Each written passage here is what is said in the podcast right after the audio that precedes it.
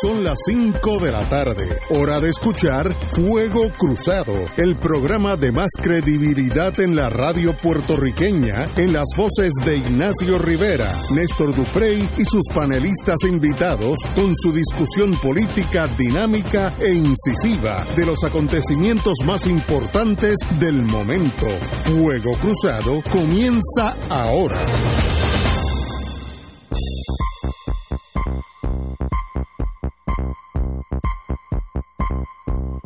Boys and Girls de Fuego Cruzado, estamos aquí Romancing the Stone, hoy jueves, que es 18 de julio con L.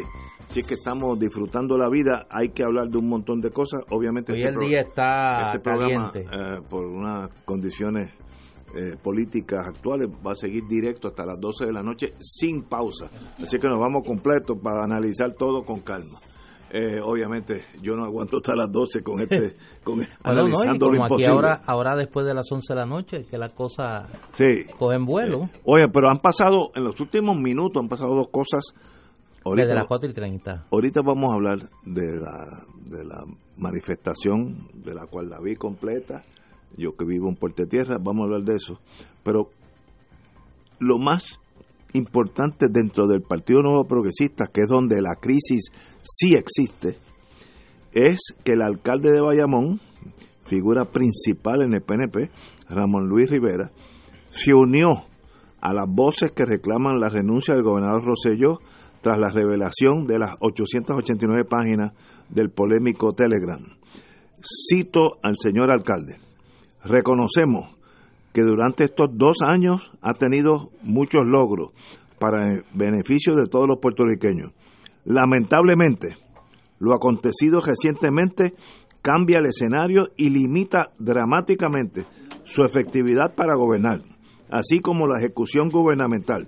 Esto afecta a la economía y por consecuencia a la gente. De hecho, ya estamos viviendo los primeros atisbos.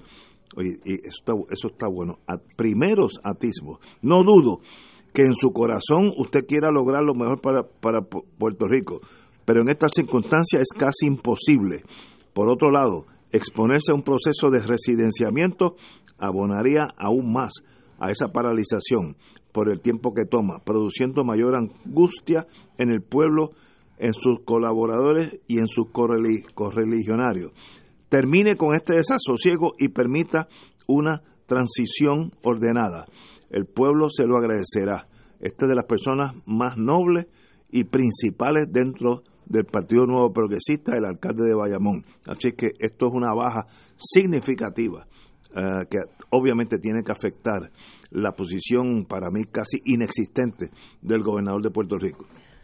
A ese llamado de Ramón Luis Rivera, que obviamente tiene una importancia eh, dramática por ser quizá la figura con mayor estima fuera de las filas del PNP y dentro del PNP no se nos olvidemos que tanto él como su padre fueron los primeros y principalísimos promotores de la candidatura de Ricardo Rosselló a la gobernación. A ese reclamo de Ramón Luis Rivera en los últimos minutos se acaba de unir el ex gobernador Luis Fortuño, que ha hecho unas expresiones larguísimas. Voy a resumir lo, lo más importante. Como expresé hace unos días, la generosidad, honradez y compromiso con la verdad de don Luis Ferré son pilares sobre los que se fundó el PNP. Su figura trascendió líneas partidistas y ganó el respeto de todos. En el pasado, sectores importantes del pueblo se expresaron en contra de las políticas de gobiernos anteriores, aún en el caso de don Luis, que era admirado por todos.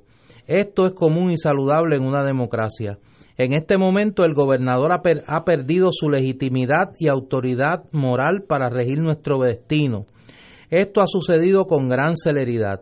La indignación que comprensiblemente siente la mayoría de nuestro pueblo se ha adelantado al proceso constitucional que necesariamente rige circunstancias como esta.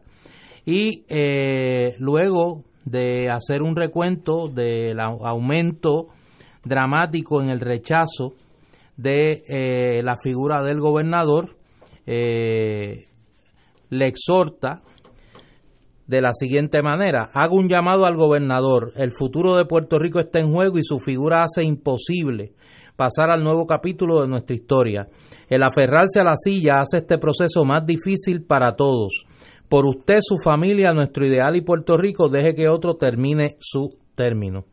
Estas expresiones que entran una detrás de la otra en los últimos, la última media hora vienen luego de que cerca del mediodía la comisionada residente Jennifer González solicitara una reunión urgente del directorio del Partido Nuevo Progresista, llegando al extremo de decir que si el gobernador como presidente de la colectividad no la, eh, no la convocaba, que se autoconvocara el directorio del PNP. Yo creo que el efecto inmediato de la marcha de ayer y de la conducta de la policía de Puerto Rico en la noche de ayer y de los eventos de la noche de ayer eh, han movido la maquinaria política del PNP a una solución eh, rápida de esta crisis que no que, que impida que se produzca un fin de semana y una semana próxima de protestas con el efecto político eh, de desgaste dramático que obviamente eso tiene. A mí no me sorprendería que en las próximas horas, luego de este llamado de Ramón Luis Rivera y de Luis Fortuño, eh, se unan otras voces importantes del Partido Nuevo Progresista. De hecho, se habla de que estaría en, en orden en, las próximas horas una expresión del el ex gobernador Carlos Romero Barceló, aunque ya eh, ha, hecho expresiones en el sentido de la renuncia del gobernador, pues no ha tenido un rol públicamente tan activo como otros y se habla de que Romero sería uno de los líderes del PNP que estaría tras bastidores tratando de que se solucione eh, lo más pronto posible esta crisis con la renuncia del gobernador y el nombramiento de un secretario de Estado que permita una transición eh, ordenada. Esa es la situación. Yo creo que en las próximas horas, repito, vamos a estar viendo más expresiones de líderes prominentes del PNP y que van a tratar de provocar una solución a esta crisis política lo más pronto posible. Marilu Guzmán, buenas tardes. Buenas tardes. Eh, esto yo le llamo, esto que ha pasado ahora con Ramón Luis Rivera y Luis Fortuño, a esto yo le llamo que del árbol caído todos hacen leña y ahora es fácil. Cuando tenemos al gobernador contra la soga, porque quien lo tiene contra la soga es el pueblo, no es nadie del PNP. Los del PNP lo que han hecho es protegerlo, los del PNP lo que han hecho es excusarlo, los del PNP lo que han hecho es eh, eh, encubrirlo y protegerlo.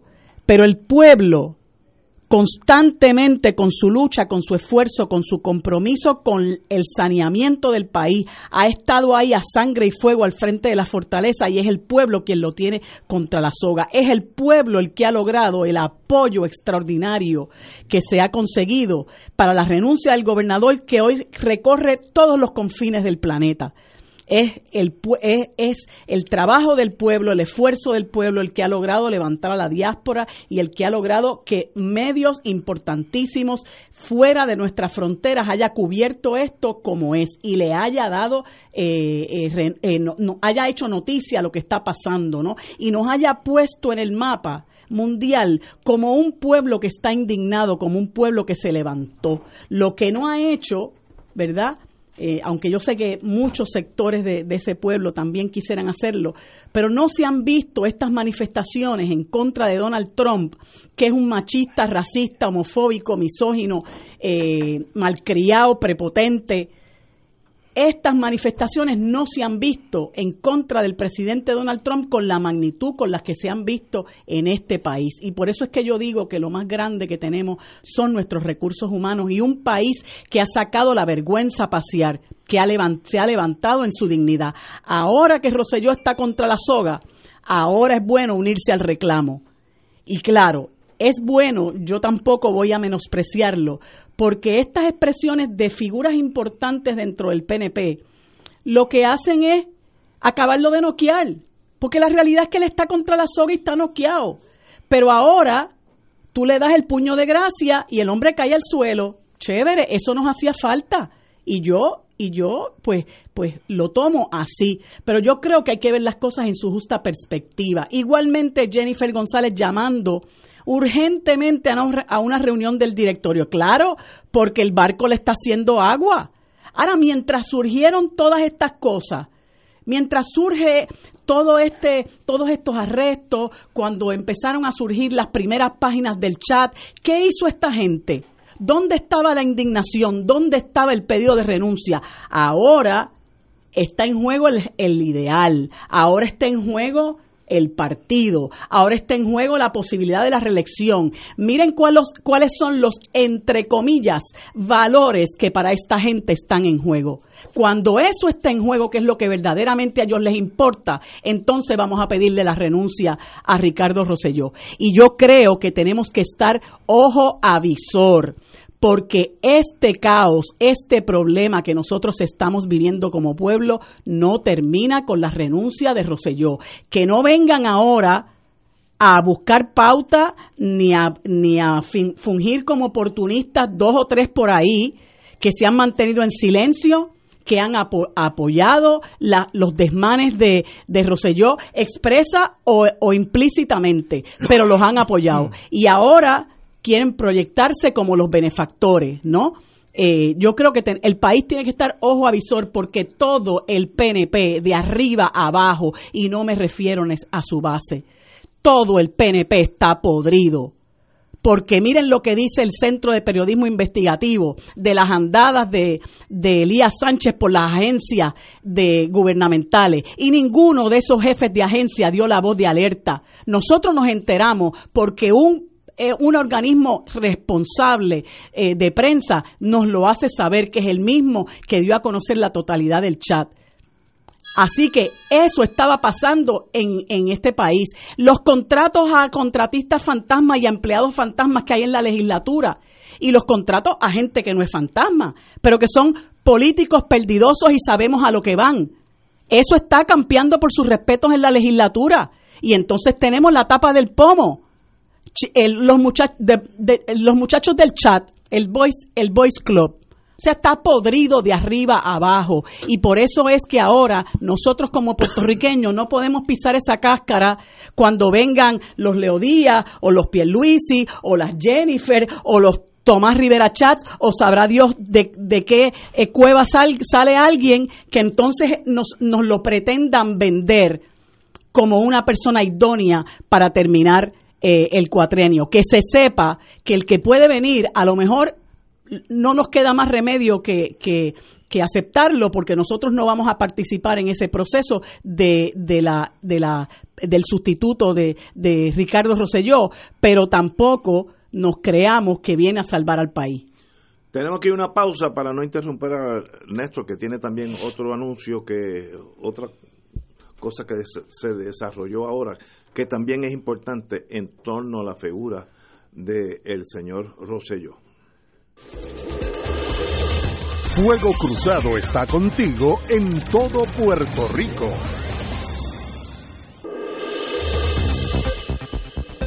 Y ahora continúa Fuego Cruzado.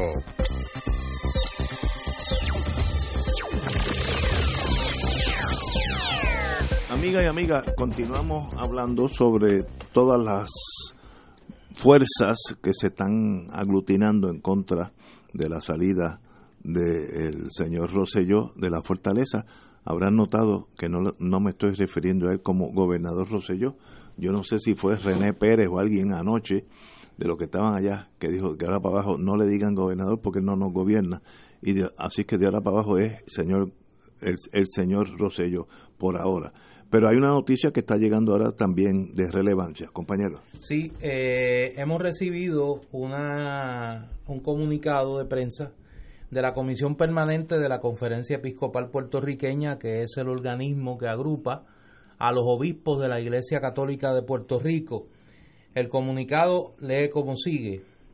Los miembros de la Comisión Permanente de la Conferencia Episcopal Puertorriqueña deseamos expresar nuestro pensar y sentir ante la crítica situación que nuestro pueblo atraviesa en este momento histórico.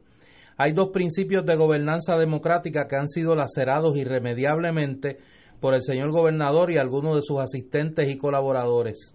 Primero, el señor gobernador y allegados a la rama ejecutiva han abusado del derecho básico del respeto y protección de la dignidad humana, Así, el señor gobernador ha herido despiadadamente un principio básico de todo gobierno para poder funcionar efectivamente bajo la ley, en particular bajo la libertad. Su forma de conducirse en la rama ejecutiva ha injuriado a personas y grupos particulares con palabras y acciones que van contra el principio básico de la gobernanza en el bien común y el respeto a toda persona humana. Además, como obispos católicos en Puerto Rico, queremos comunicar al señor gobernador, máximo representante de la rama ejecutiva, y también a las otras dos ramas, legislativa y judicial, que un segundo principio básico de gobernanza ha sido abusado irresponsablemente por el primer mandatario del país. Se trata de su misma posición electiva como gobernador, que debe ser un espacio sagrado de gobernanza de éste y sus ayudantes ante un pueblo que lo eligió por medio del voto democrático.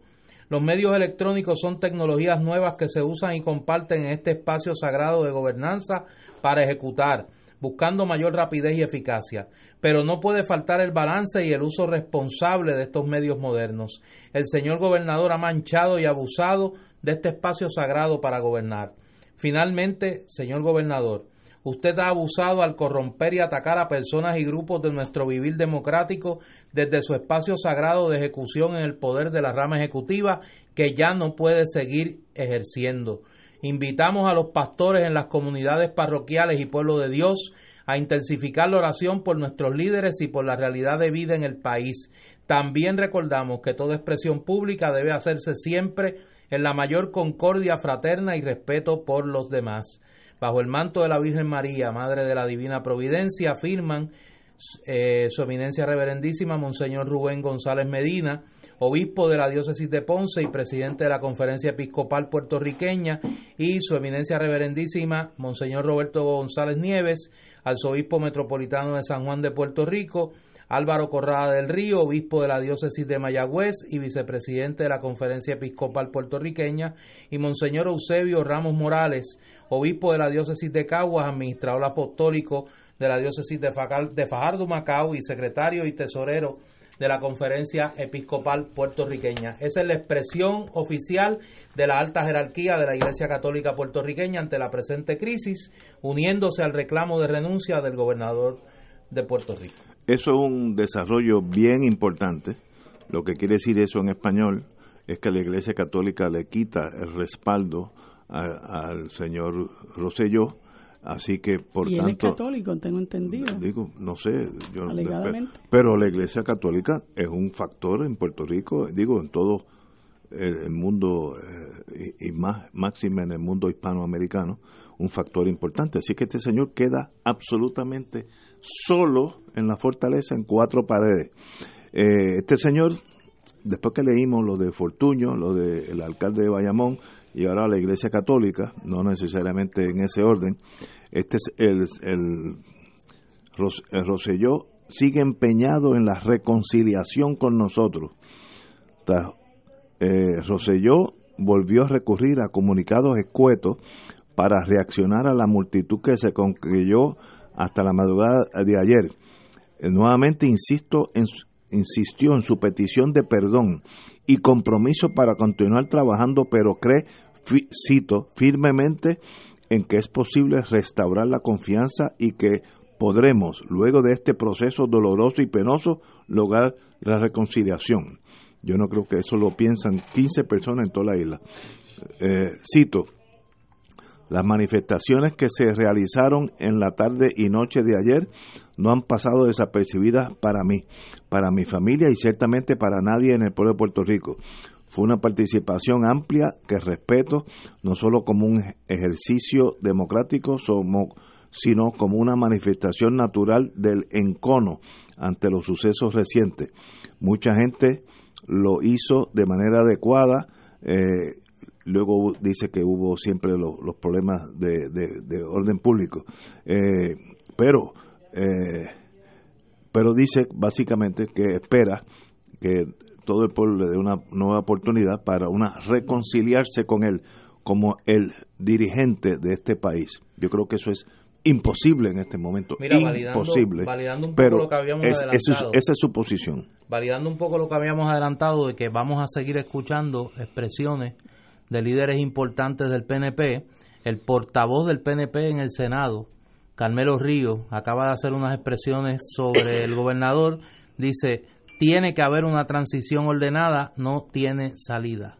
Dice en Washington el portavoz del PNP en el Senado y una de las principales figuras del PNP en el Partido Demócrata, eh, Carmelo Ríos. Es que yo creo que ya los hechos están tan y tan claros después de la manifestación de anoche, que yo creo que es lo que propulsa que todos los directores, todos los directivos del PNP eh, sencillamente determinen que ya es tiempo de que él se vaya. Yo creo que esa manifestación sí tuvo una importancia bien grande para Puerto Rico porque dejó ver más allá de la posibilidad de uno soñar que Río Juan se pudieran meter entre 100 y 200 mil personas. Yo no, yo no creía que era posible eso, pero sí pasó y yo estuve allí y lo vi gigantesca, tan grande como aquella de la Marina que terminó en el Irán Bithorn, así de grande, fue una cosa sencillamente sobre 100 mil de calle, y pueden ser 200. Eh, una vez que tú mueves esa masa y no son los mismos pelú, porque antes de eso sus ayudantes decían que son los mismos viejitos de siempre este, que, van allí los, los, del Ateneo, no, yo vi allí, la gran mayoría eran jóvenes, la gran mayoría. Vi por primera vez en mi vida una manifestación de motociclistas, de miles, miles de jóvenes en motora, miles, estoy hablando, que eso yo nunca lo había visto en Puerto Rico. En Estados Unidos existen el, grupo de Hells Angels que dan el 4 de julio, van a Washington, etcétera, pero aquí había hasta más, había miles de motoras todas pidiendo la destitución. ¿Viste al Rey Charlie? Al Rey Charlie, no lo vi, lo vi. Sí. Eh, oye, inteligente y se expresa lo más bien. Sí. Pero una vez que tú tienes eso... Sí, no, no tiene liderato. No tiene liderato. Tiene más liderato que Ricky. No, Rey Charlie. pero ese es un llame. Sí. Pero, pero demuestra... Y a que no tiene un chat. A que el Rey Charlie no tiene un chat donde, donde ayer mandó a apagarle una cámara. Sí. Dijo, déjame apagar, apágame esa cámara que voy a tener que soplar dos tiros aquí para que la gente caiga en, en orden. Muy bien. Una vez que tú estás así de solo, it's time to go. ¿Y qué enajenación tiene este señor en la fortaleza que no ve que ya se acabó todo? Pero eso venía ya, tú tienes ahí la noticia de unos eh, unos eh, billboards que estuvieron en el área metropolitana desde, este, desde el mediodía de estadistas pidiéndole a, a, Ricardo Rosselló que renuncie.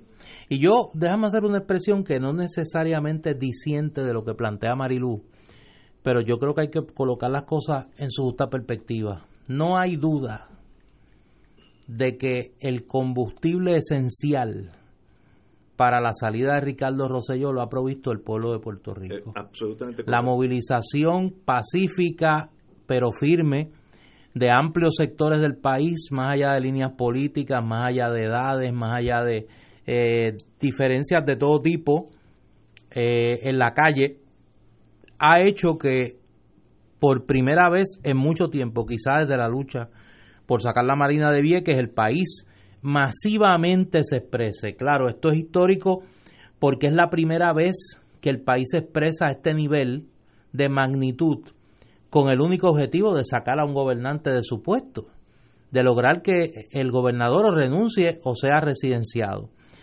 Pero, dicho eso, que es un hecho irrebatible, o sea, no hay forma de cuestionar ese, e, e, e, esa realidad histórica, a quien le corresponde, no teniendo nosotros en nuestro ordenamiento constitucional un mecanismo de referéndum revocatorio, eh, o siendo este un sistema presidencial y no un sistema parlamentario donde una crisis de confianza pues plantearía la renuncia del gobierno, la convocatoria de nuevas elecciones, a quien le corresponde la solución de esta crisis política es al PNP, precisamente porque el PNP no ha actuado con celeridad, porque ha habido esa complicidad que plantea Marilú, me parece que muy correctamente, porque las familias en el PNP, y hablo de familias en el sentido siciliano, no en el sentido este genealógico, no se acaban de poner de acuerdo en cómo protegen sus intereses, destruyen el de los otros o ambas cosas a la vez. eh, estamos en esta crisis política. Si el PNP tan pronto sale el chat y salen los pedidos de renuncia al gobernador, el PNP dice, bueno, vamos a reunir el directorio del PNP, le retiramos la confianza al gobernador, el gobernador tiene 24 horas para renunciar y si no renuncia lo vamos a residenciar. Si el PNP hubiera hecho eso, en 48 horas se resolvía la crisis. No había ningún problema. No hubiera habido ni la marcha del lunes. No hubiese habido marcha el lunes. Pero ha habido marcha el lunes. Ha habido protestas todas estas noches y hubo la marcha multitudinaria de ayer miércoles. Y va a haber una marcha mañana porque la crisis no se ha resuelto. Quien la puede resolver no la ha querido resolver por la razón que sea. Y a mí me da la impresión, conociendo los personajes, que toda esta cadena de expresiones, que ahora las vamos a ver una detrás de la otra, va a llevar a que probablemente, yo no quiero poner tiempo, pero más temprano que tarde, esto se va a resolver con la renuncia del gobernador. ¿Por qué? Porque parece que alguien aquí ha hecho las cuentas políticas y llegó a la conclusión que el costo político de un proceso de residenciamiento de Ricardo Rosselló para el PNP es insostenible. Alguien parece que pensó eso por fin. Ahora, a menos que sepan que por ahí viene el Joker. Y como a lo mejor están pensando, mira, antes que el Joker venga y lo resuelva a la mala, vamos a tratar nosotros de acomodar los muebles lo mejor posible para que cuando venga el huracán no se dañen tantos muebles, porque el huracán viene, todos lo saben. Lo que están tratando es de proteger los muebles que se dañen lo menos posible. señores, tenemos que ir a una pausa y regresamos con Fuego Cruzado. Fuego Cruzado está contigo en todo Puerto Rico.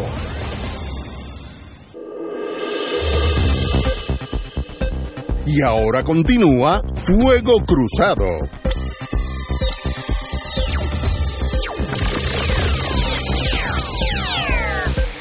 Don Néstor.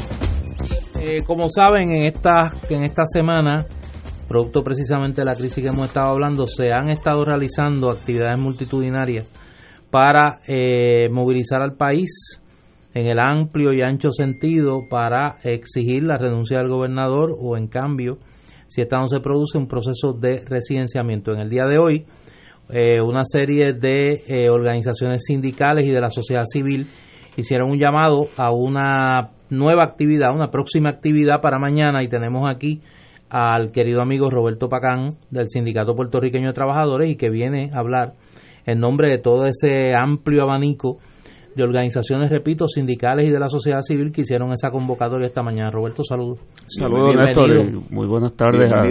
Gracias, muchas gracias. ¿Qué, hay, qué hay mañana?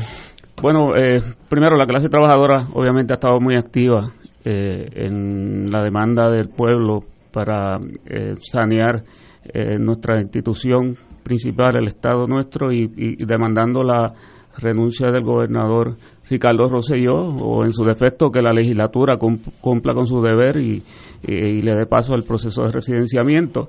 Eh, mañana vamos a estar convocando o estamos convocando a una actividad que es parte de Bahía Urbana en San Juan y eh, marcharemos hasta la fortaleza eh, con esta demanda que, planteé. Eh, además, la demanda la demanda nuestra y la actividad, además de centrarse en la renuncia de Ricardo Rosselló, le estamos pidiendo que de, de, una vez se lleve consigo a la Junta de Control Fiscal. ciertamente el país se va a sentir muy aliviado cuando finalmente Ricardo Rosselló salga de Fortaleza, eh, pero no podemos olvidar que son muchas las situaciones muy serias eh, que, está viviendo el país y una de ellas es el que eh, nos gobierna, o por lo menos gobierna el presupuesto de Puerto Rico, una institución a la que el pueblo puertorriqueño no ha tenido eh, absolutamente nada que, decir eh, por nuestra situación colonial, pues eh, el hecho de que haya sido nombrado por el gobierno de Estados Unidos, impuesta por el gobierno de Estados Unidos, está afectando y sin posibilidades nosotros de poder responderlo a través de, ningún tipo de acción o de institución política. A mí me parece, quiero añadir que, que yo creo que esta indignación que, que se borda en estos momentos eh, a través de las manifestaciones y, y, la extraordinaria manifestación en particular del día de ayer, eh, se da por una acumulación de muchos años de, de eh, vicisitudes, de ataques en el caso de la clase trabajadora que, que, venimos sufriendo por muchos años y por fin vemos ese despertar del pueblo reclamando para enderezar de verdad el país.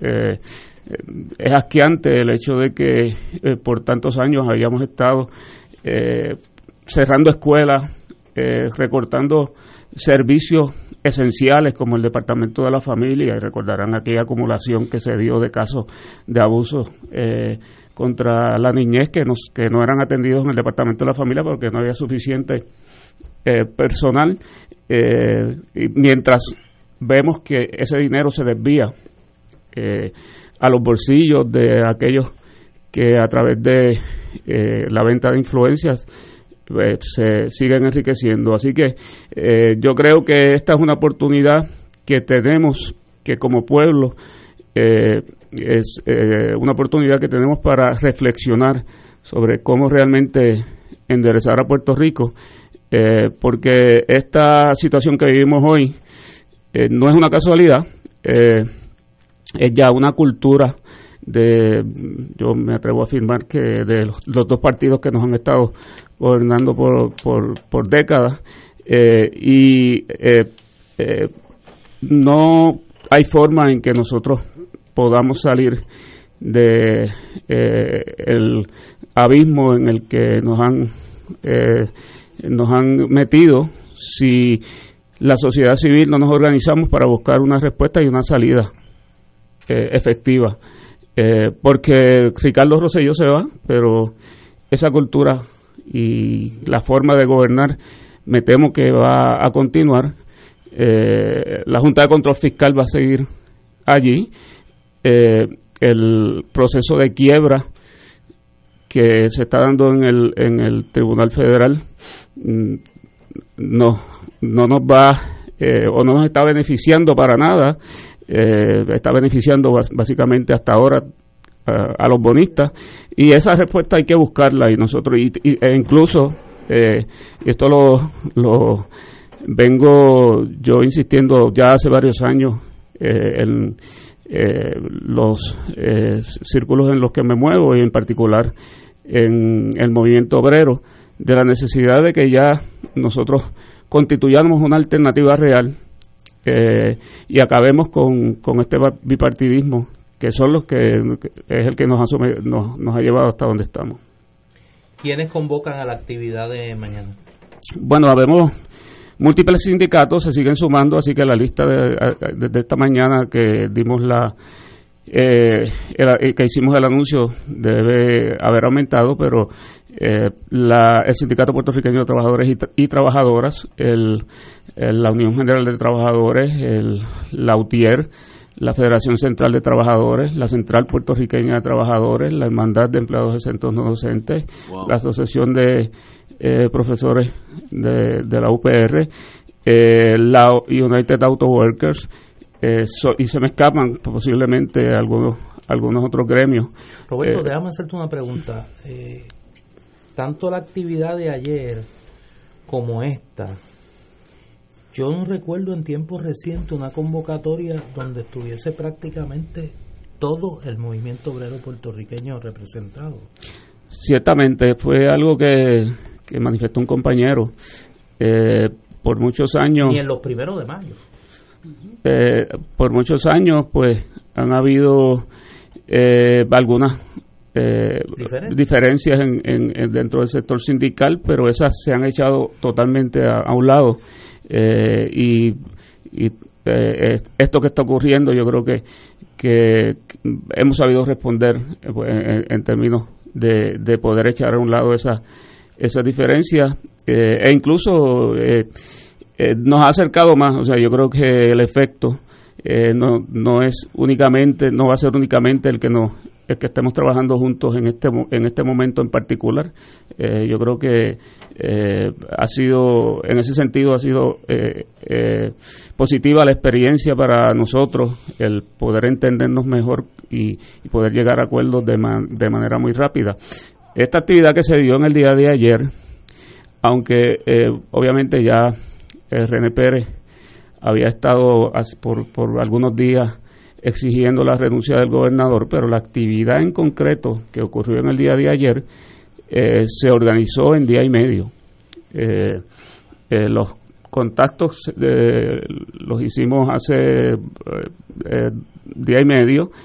hablamos de, de, la posibilidad de hacerlo, de hecho, en el día de hoy. Benito no podía, conocido como Bad Bunny, no podía llegar a Puerto Rico eh, jueves, podía miércoles, eh, y nos, nos tiramos la maroma de eh, convocar y organizar, porque la convocatoria ciertamente la hicieron los artistas, este, a, lo, a lo cual, por lo cual agradecemos un montón, pero hay una logística que hay que levantar y de un día para otro se hizo bastante complicado. De hecho, tengo que, tengo que confesar que aquello estaba fuera de, de, proporción, de proporción y de, de nuestra capacidad. Eh, pero eh, eh, lo importante fue que el pueblo respondió. El pueblo respondió y todos los sindicatos a los que nos acercamos en ese periodo tan corto de tiempo estuvieron disponibles para apoyar esta actividad que la, el, el, tema principal y la convocatoria principal hacia el pueblo la hizo la colectiva feminista en construcción, a lo que nos, nos unimos los sindicatos, el Movimiento Victoria Ciudadana, eh, eh, básicamente entre las tres organizaciones fue que eh, lanzamos e hicimos los arreglos para, para que se llevara a cabo la, la actividad ayer. mañana, ¿a qué hora y en dónde? Mañana a las 5 de la tarde nos estaremos concentrando en Bahía Urbana. de allí saldremos hacia Fortaleza eh, y de hecho, también olvidé mencionar que eh, estamos para aquellas personas que no puedan llegar a San Juan, eh, invitamos a un cacerolazo a las 8 de la noche en el día de mañana.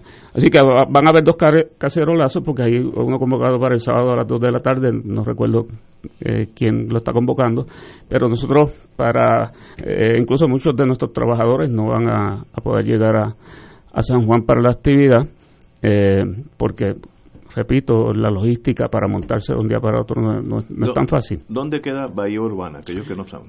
Eh, Bahía Urbana, eh, yo creo que la mejor descripción es por cerca de al lado donde atracan los, los cruceros en, el viejo San Juan. Exactamente. Muelle 1, 2 y 3, por ahí. Es bien fácil llegar. El viejo San Juan, en otras palabras. Yo creo que hay que reconocer eh, la labor que han hecho los sindicatos de Puerto Rico en este momento difícil para el país. Yo escuchaba hace unos días a un querido amigo analista de una emisora colega que no se va a ganar el premio Santiago Iglesias Pantín como defensor del movimiento obrero, pero que reconocía, a pesar de sus profundas diferencias con el movimiento obrero, la importancia para garantizar un clima de disciplina y de orden en, manifestaciones multitudinarias como esta del movimiento del movimiento obrero. Yo yo quiero reconocer a un, a un querido amigo, eh, a Israel Marrero, a Piculín, del Sindicato Puertorriqueño de Trabajadores, que tanto el lunes como ayer hizo una labor extraordinaria en una situación bastante difícil para ordenarla, con una logística bien compleja eh, pues se celebró una actividad sin incidentes. Eh, y yo creo que eso es algo que nos ha resaltado. Hemos visto con, con mucho dolor los eventos de las noches en las inmediaciones de la fortaleza, pero aquí hay que reconocer que en 72 horas se dieron dos actividades multitudinarias en el país y no hubo incidente. No hubo un solo incidente que lamentar en ambas. Eh, y me parece que en ese sentido hay que reconocer la labor extraordinaria que realizaron los sindicatos en, en darle cohesión, en darle eh, amplitud a esa convocatoria y garantizar que las mismas se desarrollaran sin incidente y yo estoy seguro que esa convocatoria de mañana va a ser igual de exitosa en ambos en, ambos sentidos, en la asistencia y en que se realice en total eh, en actitud totalmente pacífica. Yo quiero unirme a ese reconocimiento de mi querido hermano eh, Israel Marrero, quien es vicepresidente de nuestro sindicato, eh, pero quiero destacar además que eh, la mayoría del comité de disciplina, porque la composición de nuestro sindicato, en términos de su liderato y de su matrícula, eh, más del 60% son, son mujeres. Eh, así que la composición de ese comité de disciplina del día de ayer estaba compuesto en su, mayor, en su mayoría por mujeres. Y yo creo que, una labor extraordinaria. hacer ese reconocimiento. Excelente. Pues yo creo que es importante dos cosas antes que Roberto se vaya. Número uno, que la convocatoria mañana a las 5 en Bahía Urbana y de ahí se sale hacia la calle Fortaleza. Dos, que aquellos que no puedan llegar se congreguen en, su, en sus plazas, en las plazas de los pueblos, para a las 8 hacer un cacerolazo. Muy bien, excelente idea. Gracias, y muchas gracias. Tenemos aquí una pausa, amigo. Esto es Fuego Cruzado por Radio Paz 810 AM.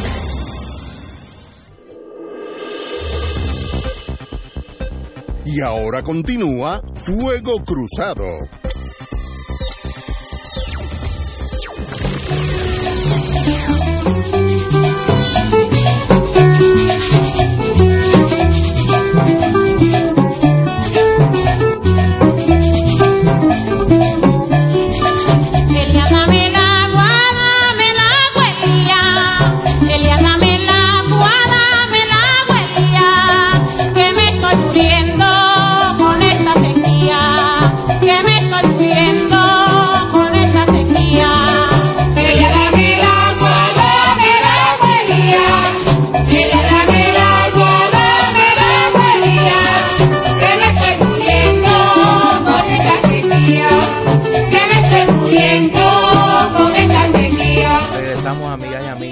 Cruzado en vista de los eventos, los que ocurren y los que se avecinan.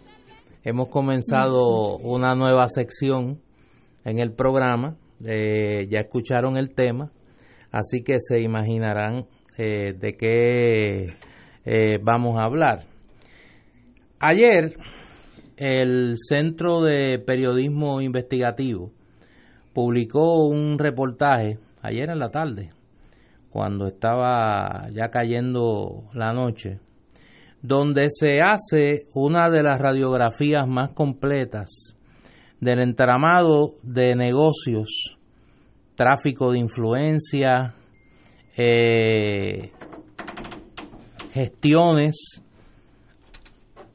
que incluyen la eh, ayuda y el facilitar las mismas por altos funcionarios del gobierno de Puerto Rico, incluyendo al gobernador, de el director de campaña de Ricardo Rosselló, uno de sus eh, promotores más entusiastas, Elías Sánchez, Elías Fernando, porque así se le conoce como, como EFDO en el chat este de Telegram, Elías Fernando Sánchez Sifonte y como si pareciera que todo el mundo está tratando de salvarse en la más absoluta acepción de las palabras, hoy dos secretarios, el secretario de la vivienda eh, y el secretario de Hacienda, Gil. Eh, Fernando Gil primero y luego Paquito Párez, ambos admiten haber recibido presiones de Elías Sánchez para que otorgaran unos contratos o recibieran clientes de este. Eh, eso coloca en precario la versión del gobernador y la versión del propio Sánchez y Fonte sobre la naturaleza de sus negocios. Y me parece que este es el anticipo de eventos por venir. Eh, y que todo el mundo, por lo menos los que les llega cerca el agua, eh, quieren proteger su proteger su ropa. Eh, el señor Sánchez había indicado que era eh, falso que representara a la empresa Autoexpreso Gila, etcétera. Pero eso es lo malo de no coordinar las mentiras. El actual secretario, sí, debiera. Dale un consejo, dale, un, dale, un consejo, tírate un Ignacio te orienta. Cuando tú vas a mentir en una conspiración como esa. Se reúnen Sí. En, Nueva York, en un restaurante esos italianos al fondo, donde nadie lo oye, y dicen, mira, estos son los hechos. Entonces todo el mundo dice lo mismo. Sin embargo, el actual secretario de Hacienda, Francisco Párez, confirmó que Sánchez sí llevó de la mano a la empresa MSB, subsidiaria de Gila, al Departamento de Hacienda, para que la agencia lo contratara para el cobro de las deudas. Señores, no mientan, ustedes se están eh, perjudicando si es que mañana van a enfrentar acusaciones, eso yo no sé, pero lo que ustedes digan, no, yo no sé, ni, ni voy a saber, fíjate. Eh, no, usted no puede estar eh, diciendo cosas en la prensa que los fiscales mañana lo van a confrontar usted. Pero usted no dijo que no conocía a nadie, pero, pero usted dijo tal día que sí, y el secretario de Hacienda, ¿sabe? Tú estás cavando tu propia tumba. No digan nada. Usted tiene un derecho absoluto a la quinta enmienda. No digan nada oriéntese con un abogado que esté en este mundo criminalista, mayormente en lo federal, para que usted no, no empiece usted a, a, cavar su tumba. No es el momento de pelear las batallas en la prensa. Es el momento de defenderse criminalmente y sabemos que por ahí hay investigaciones que se, se le aproximan. Estoy Oye, y hay un tercero que fue Eric Rolón, que es subsecretario de la gobernación, pero además es secretario de corrección y que está siendo objeto de una investigación por una subasta en el Departamento de Corrección. Dijo que el intermediario en esa gestión de subasta fue Sánchez y Fonte. Este era el hombre contacto para todas las empresas y entonces pues explotó el, el poder que tenía obviamente con el endoso del gobernador, porque tú no puedes explotar algo, tú no vas a tener ese poder a menos que tenga el visto bueno de, del señor Roselló. Así que este mundo, esta carpa de mentira, se está cayendo como un circo que le sacan los dos mastiles y se, se va cayendo todo al piso, se está cayendo todo mm. y no es el momento de mentir ni en la prensa ni en un agente. Así que silencio en la noche este, pensemos como si, si es que se enfrenta a un proceso criminal, no diga nada en la prensa. ¿Cómo es que tú dices? Si es que se van a enfrentar, yo no sé de eso. Tú no este, sabes. No, yo no sé. Pero acá, pero tú que tú que eres una persona de, de mundo que tiene vasta experiencia en estas cosas. ¿Por qué de momento ahora todo el mundo está choteando Elías? Sí, porque, de la misma forma. No, no, porque todo el mundo, lo está, choteando. La renuncia a Rosselló. Por eso, es que es que la competencia entre los que le piden la renuncia a Rosselló y chotean a Elías. Eh, eso se llama en el mundo naval un abandon ship. Una vez que tú oyes esos ocho pitos rápidos, ocho pitos rápidos, Tú no tienes que hablar con nadie. Tú te hondeas para el agua. Oye, porque se va el barco. Como diría mi mamá, doña Evelyn, es que el nombre de ese cristiano ni se oía. y ahora todo el mundo dice que Elías lo fue a ver. Ahora todo el mundo lo fue a ver, Elías. ¿Tú recuerdas cuando Ricardo Rosselló dijo en, en la conferencia de prensa que dio el miércoles pasado, el martes pasado, creo que fue, que él había hablado con un abogado pagado por él y que le había dicho que él no había cometido ningún delito. Pues mira, yo creo que ese abogado es Charlie Rodríguez, porque él aparece en primera hora diciendo que él ha tenido comunicación con su yerno, Elías Sánchez, por supuesto, como familia. Pero te digo que él me ha dicho que no ha cometido violación alguna de ley, o sea que ah, pues, como, como Elías le dijo que no había cometido ninguna violación, pues él lo absolvió, pues para lo mejor Charlie Rodríguez fue el abogado de Roselló y le digo a Roselló, no, tú no cometiste tampoco ningún delito y lo exoneró igual. Ay. Es que la verdad que, que yo estos, estos individuos se piensan que uno se ha caído, como dice Ignacio, del alto de un olivo. Eh, hoy viene Roselló porque ya, o sea, él ha estado en negación todos estos días y, claro, recurre a algunos, algunos argumentos. Yo digo, bueno, cuando usted no puede con la fuerza eh, del reclamo del pueblo, pues usted dice, ah, que las manifestaciones fueron violentas. Lo mismo dijo Rivera Chats, lo mismo dijo Rosselló, en un, poco para echar este humo sobre, sobre lo que es una, una realidad que ya, ¿verdad? No puede, no puede ocultarse. Eh, y entonces le dice a la, le dice a la gente que hay, se puede restaurar la confianza y que después de restaurarse la confianza puede darse un proceso de reconciliación. Porque si usted se lo dice a su compañero o su compañera, pues usted no lo se lo dice a un país que está enardecido, que ya está insurrecto, vamos porque esto es un país que está insurrecto. Y entonces esa, esa, es una expresión que yo digo, pero ¿y este señor con quién se cree que está hablando? Diciéndole al país que podemos restaurar la confianza. Mire, no tenemos confianza y ya hasta los propios suyos han empezado eh, realmente a, a, darle la espalda.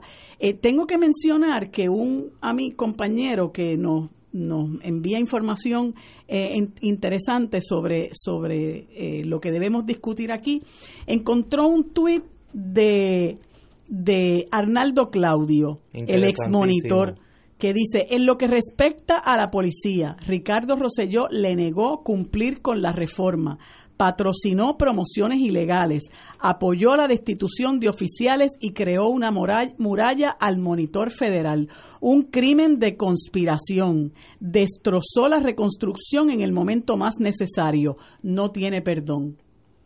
Mira lo que dice el exmonitor federal, una persona que salió, que, que tenía el apoyo de los componentes de esa reforma, de los que estaban trabajando en esa reforma, eh, como la American Civil Liberties Union, el capítulo de Puerto Rico, y que denunció el escándalo que representó. De, de hecho, por eso fue que dijo, le dijo a Helpi, déjeme irme y, cerrar la oficina. Eh, denunció el escándalo que, se, que representó que sacaran a los abogados del Departamento de Justicia para traer a los de Maconel Valdés, que es otro escándalo más entonces, aquí lo que ha pasado es que se han ido sumando escándalos tras, escándalos, mofa tras mofa, mofa tras mofa, y el país ha seguido aguantando, aguantando, aguantando, hasta que se dio una situación que el país dijo, mire, yo no voy a aguantar más y explotamos. Y el, el problema que tiene Ricardo Rosselló es que ya esto se ha, eh, eh, eh, se ha extendido como la pólvora, ¿no?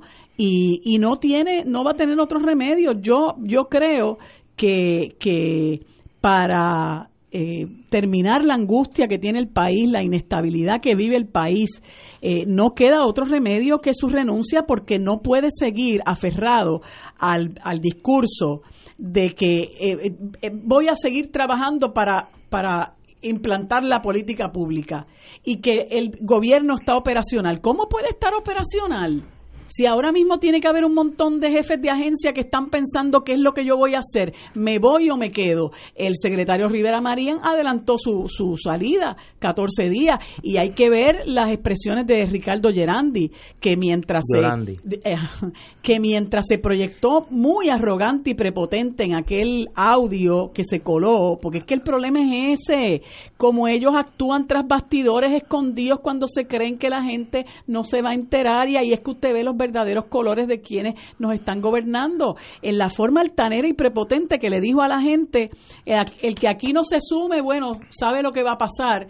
Y habló de los recursos internos y externos, todo una, una conspiración eh, ¿verdad? Eh, para, para, para sacar, sacarle dinero a los que trabajan en el gobierno y a los que y a los contratistas y suplidores. Y entonces hoy lo vemos llorando amargamente. Bueno, porque sí, porque, porque es que la vida es así y el karma es así también y entonces por eso es que usted tiene que ser decente toda la vida y humilde toda la vida, porque cuando usted es humilde y usted es decente no le pasan esas cosas. Hoy, hoy están corriendo todos esos que aparecen en la página 10 del Nuevo Día, mírenlos a todos, mírenlos a todos, los protagonistas del chat de Telegram. ¿No han ido al Departamento de Justicia? Todos criminales de cuello blanco todos criminales de cuello blanco. ¿Y por qué a esto yo, Ignacio y Marilu, ustedes que son abogados? ¿por qué a estos muchachos del chat del Telegram, Wanda Vázquez no le emite una cita a Sopene de Sacato como a Raúl Maldonado? Tiene derecho absoluto. Porque ninguno ha ido. O sea, el único que fue fue Llorandi. Llorandi. Pero vean acá, y cómo y salió llorando pero, allí. si no hay y Orona que pidió y, no no Orona y hay dos personas más que, eh, estaban citadas para hoy que no fueron que no fueron pero, para que tú veas si yo si a mí me pide la secretaria de justicia por teléfono. Mira estamos investigando algo que pasó me imagino en el viejo San Juan y como tú estás allí tú me podrías traer el, el teléfono mío y pues, ¿dónde tú estás? pues se lo llevo ahí mismo. El mío lo pueden examinar ahora mismo en este instante. Eh, por tanto, ¿por qué hay que poner trabas a que justicia, que, que no es un ambiente hostil, justicia del mismo partido, examine esos teléfonos? Pues algo ahí levanta más sospecha. Eh, la Secretaría de Justicia, si desea, y digo si desea porque es un derecho que ella tiene, a no hacer nada, o ir al tribunal y obtener una orden de la entrega de este celular. Eh, yo estuve hace unos años en un caso similar que se, tuvo que entregar a un técnico en claro, me imagino, me acuerdo como ahora, y lo abrió en segundo y le sacó la vísceras y, y lo que había escondido salió, ¿sabe? Pero una cosa que se hace bastante fácil, no, no es ni difícil. Pero si no hay que esconder nada, ¿por qué no comparecieron? Obviamente, porque hay algo que esconder. Es, la, la vida es como es, no es como uno quiere que sea. Así que se están poniendo bien difícil esto eh, y sencillamente este es el principio. Yo me acuerdo militar al fin de ese mundo mío que me fascina cuando empezaron los alemanes a sobrevolar el canal de la Mancha para ir a atacar a Londres. El, el, el, jefe de la Fuerza Aérea, lo único, y esas palabras están en la historia, they won't stop now ahora no pararán. Y esto llegó un momento que los federales o, justicia o el pueblo will not stop now. Esto sigue para adelante y se lleva al que sea por el medio. Tenemos que ir una pausa, amigos. Son las 6 de la tarde. Fuego Cruzado está contigo en todo Puerto Rico.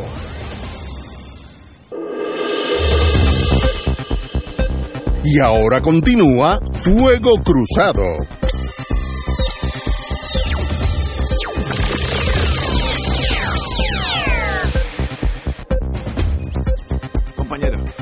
Quería acordarle a los amigos y amigas que nos están escuchando que a las 7 de la noche en la Casa Soberanista frente a la Placita Roosevelt tenemos la presentación del libro Lluvias Borrascosas. un conversatorio. Un conversatorio, correcto, sí. Este, lo que lo hace más interesante. Y va a estar el amigo Néstor Duprey, que es uno de los autores, Maggie Marrero, que es la otra autora, y el estudiante José, José Sánchez Jorge. que es eh, estudiante doctoral de historia. Y ellos tres son los autores de este libro y vamos a tener un conversatorio interesantísimo sobre el trabajo que ellos hicieron sobre el independentismo en Puerto Rico, que yo creo que es un tema que tenemos que estudiar en vista de que, bueno, se recurre mucho al asunto de que somos el 3%, pero la gente tiene que entender cuál es la historia detrás de ese 3% eh, y qué es lo que ha significado, han significado todas estas figuras importantes que ellos han entrevistado, entre ellos nuestro querido amigo Carlos Gallizá, que han representado para el Puerto Rico que conocemos hoy. Yo creo que parte de lo que ellos eh, han hecho parte del significado que ellos han tenido para nuestro país es esa manifestación que vimos ayer que atrajo a tantos y tantos y tantos eh, puertorriqueños y puertorriqueñas y personas de otras nacionalidades y donde el único emblema que resaltaba era precisamente nuestra bandera. Esto es ahora a las 7. A las 7 en la Casa Soberanista. Que es aquí en la, en la, placita, Rupel. Muy Cuando salgamos de aquí. Yo sé que ustedes dos llegaron porque estamos al lado de la placita Rupel, así que ya llegaron. Bueno, hablemos de la marcha ayer. Para mi sorpresa, yo vivo en la antesala del viejo San Juan, así que sé la gente que entra y la gente que sale, los veo todas las días de mi vida. Y yo nunca había visto tanta gente en el viejo San Juan, nunca, jamás en mi vida. Yo he visto allí manifestaciones grandes, hubo una de la UTIER, que Gallizá era uno de los líderes, que fue bastante grande, pero esta era cinco veces lo, lo, lo que fue la UTIER. Eh, se llenó por eh, la isleta de, de, San Juan eh, sencillamente habría sobre 100.000 personas de seguro, hasta cuántos más pues no, no soy experto, eh, pero se llenó de gente. Lo una diferencia que los, los de la ultraderecha del Titanic, Rosselló, dijeron que eran los mismos que se... No, era la juventud de Puerto Rico, muchas mujeres con carritos que para mí son heroínas, coger un bebé, ponerle un carrito de esos de ruedas y jondearte desde el puente del agua hasta Vío San Juan, mm. para mí eso es, bueno, yo no tengo la fortaleza de hacerlo, punto, lo admito, pero miles de personas así, juventud divino tesoro, eh, como dije anteriormente, vinieron el grupo este de la supermotora, más fácilmente dos, tres mil, cuatro mil motoras, que en mi vida había visto tantas motoras lo Ray Charlie. Lo de Ray Charlie. Eh, lo vi en televisión, que también dijo un discurso, muchacho inteligente, así que deseamos lo mejor.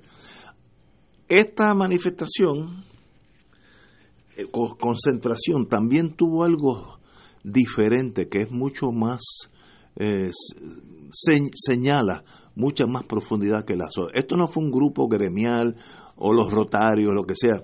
Mire, allí estaba, voy a decir, Ricky Martin, Residente, René Pérez, eh, Bad Bunny, que de paso lo voy a hablar, inteligente también, Tommy Torres, Gilberto Santa Rosa, Benicio del Toro sobresalía sobre la masa porque mide como 18 pies y sobre, sobre, sobrepasaba como un pie a todos los que estaban alrededor de él.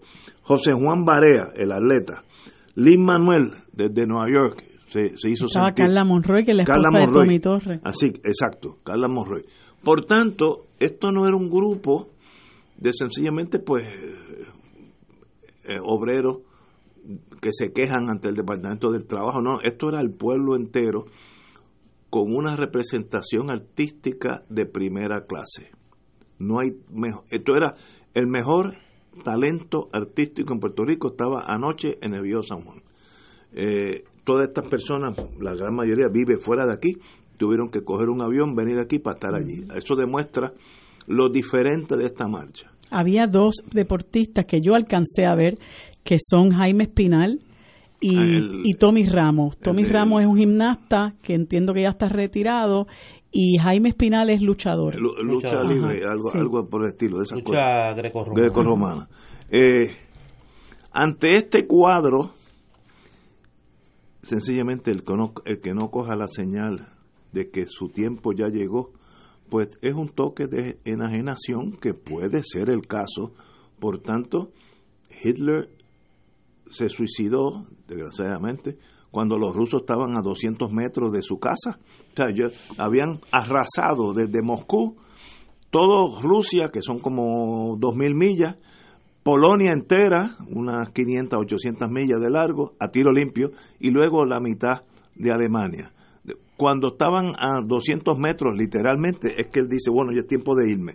Yo espero que el gobernador coja la señal un poco antes. Oye, déjame eh, añadir que estaba allí, y no quiero que seamos injustos, José Rafael Piculín Ortiz. Ah, sí, sí, sí, sí, también. Ese, ese no lo vi.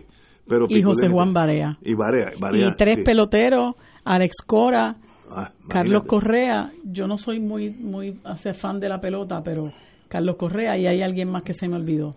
Yo creo que Carlos Beltrán estuvo, pero no estoy seguro. Pero demuestra que es una gama de lo de la puertorriqueñidad que no tiene precedente. Por tanto, ¿qué más espera? El, el señor presidente de la Cámara de Representantes indicó ayer que tenía ha contratado a tres juristas, los conocemos los tres. Eh, al principio teníamos dudas, pero ya sabemos quiénes son. No hay duda sobre su capacidad de hacer un estudio legal sobre lo que sea, si procede o no el impeachment.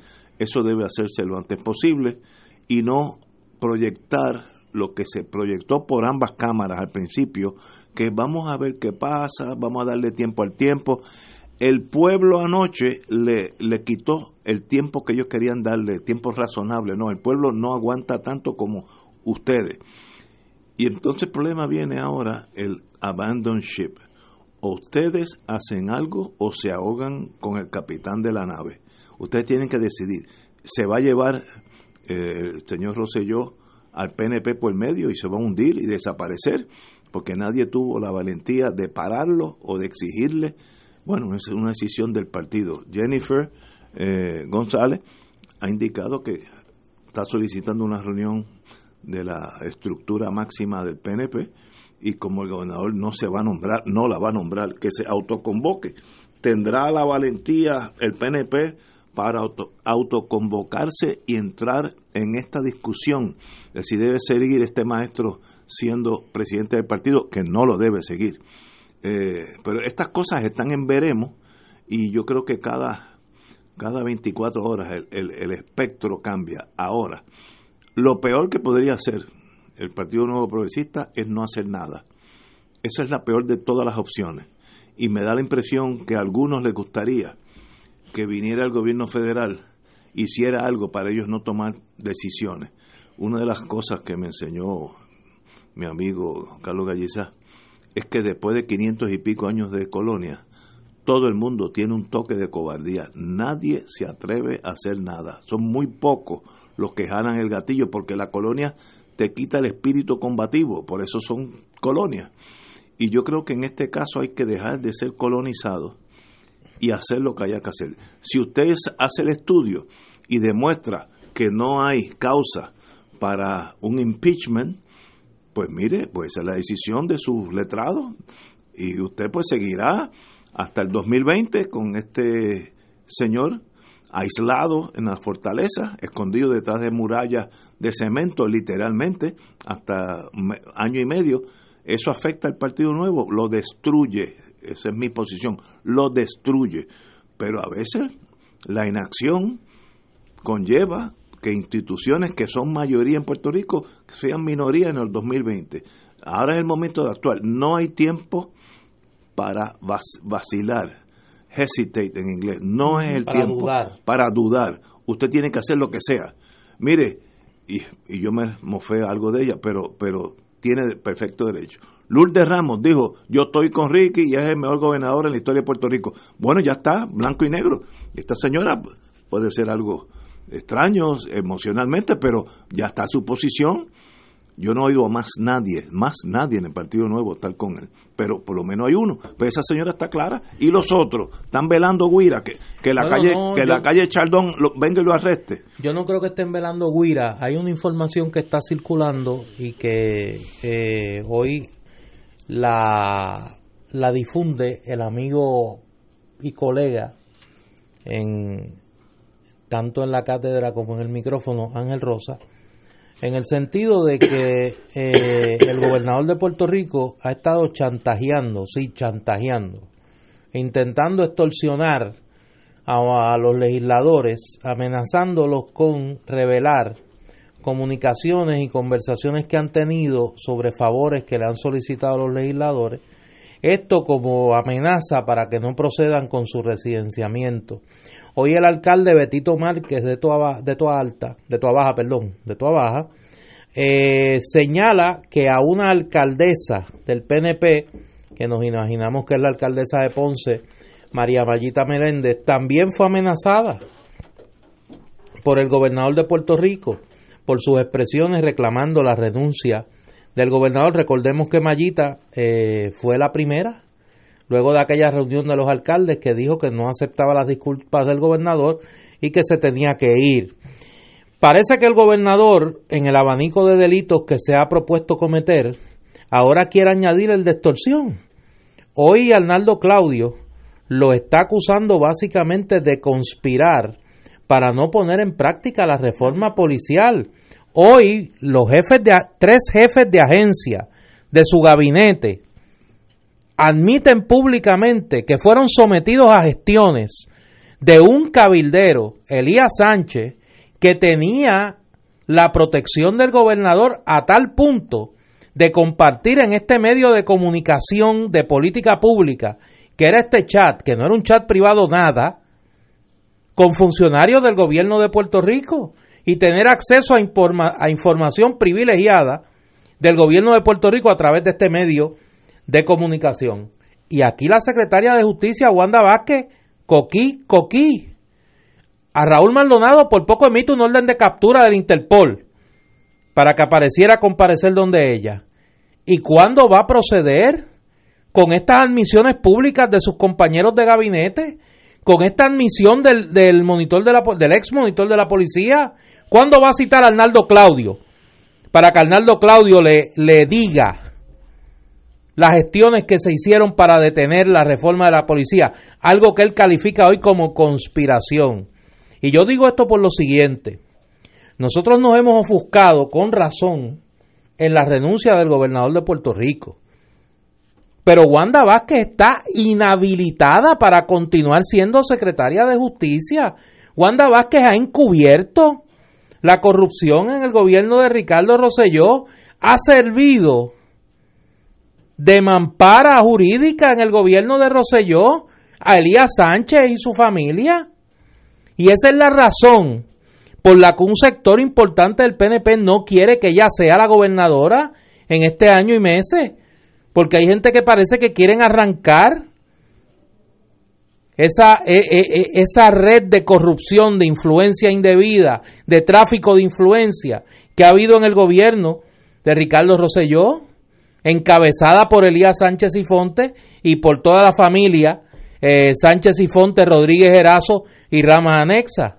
Hoy el último en esa, porque como estamos, yo decía que esto es una especie de abril de 1945 en Alemania, en Berlín, hoy Sisto George, Sisto George, el socio mediático de Elías Sánchez, el testaferro de Elías Sánchez, que el último favor que le hizo a la familia fue cuadrar la entrevista del gobernador Roselló en Nación Z y excluir de las denuncias de claro, Fonseca de cómo hay gente en la prensa que se presta para estas cosas. Claro, y es justo señalar que quien primero trae a la luz pública la influencia de este personaje nefasto es Manuel Natal, el representante Manuel Natal. Pues fíjense cómo hoy Sisto George ya brinca de, de, está como Himmler, huyendo de Berlín para que no lo cojan los aliados. Y ya uno ve las señales evidentes de la descomposición de un régimen. Se está cayendo en canto. Es un régimen que está descomponiéndose y que parece que es cuestión de tiempo de que Ricardo Rosselló por fin escuche la voz del país. Pero ojo, Ricardo Rosselló se va, pero quedan unos delitos aquí sin procesar de una gente que ya hay admisión de comisión de al menos tráfico de influencia o intento de influenciar a secretarios del gabinete. Eso no se puede quedar ahí. Y en ese sentido me parece que lo que estoy haciendo es una apelación a la memoria del país. Eso no se puede quedar ahí a menos que juegue el Joker. Mira, quería, perdón. ¿Tú crees que el Joker va a jugar? Yo no sé. Tú sabes que el Joker Esperemos va a que sí. El Joker lo que está buscando es el momento oportuno. Sí, eso sí. Sí. Y viene, viene. A propósito de a propósito de eso que tú mencionas de, de Arnaldo Claudio y de las gestiones que hizo Ricardo Rosselló, que él eh, Arnaldo Claudio lo denuncia directamente a él eh, de entorpecer el que se pusiera en, vigor la reforma a la policía. Ayer todos los que tuvimos la oportunidad de ver los visuales que se dieron con posterioridad ya en las, en las postrimerías de la, de la manifestación, eh, la policía, yo no, no creo que identificaron a quién lo hacía, la policía diciéndole a la gente que tenían que desalojar porque de este momento en adelante ya esa manifestación no estaba protegida por la constitución. y yo dije, pero ¿y qué es esto?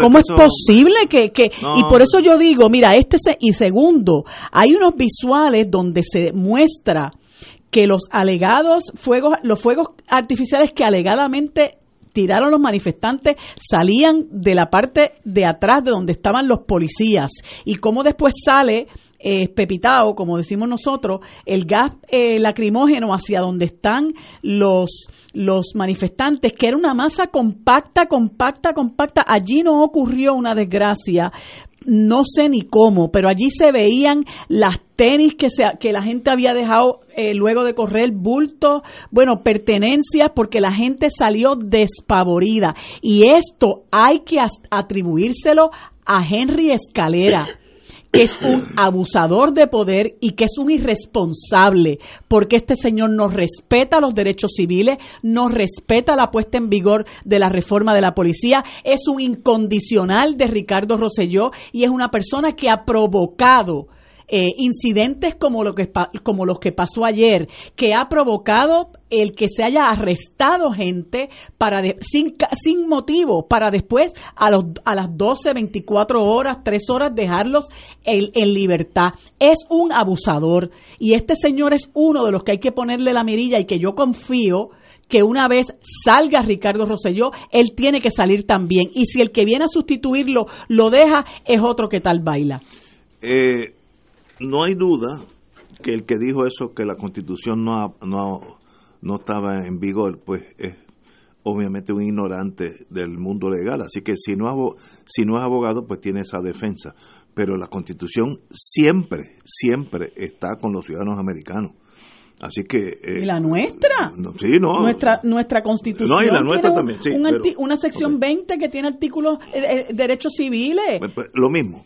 Pero eso no, no queda en suspenso porque el sargento Malacara con su, con su pistola diga que se acabaron los derechos civiles. Eso es un, un error que se lo doy a la ignorancia más que a la mala fe. Tenemos que ir a una pausa, amigos, y regresamos con Fuego Cruzado. Fuego Cruzado está contigo en todo Puerto Rico.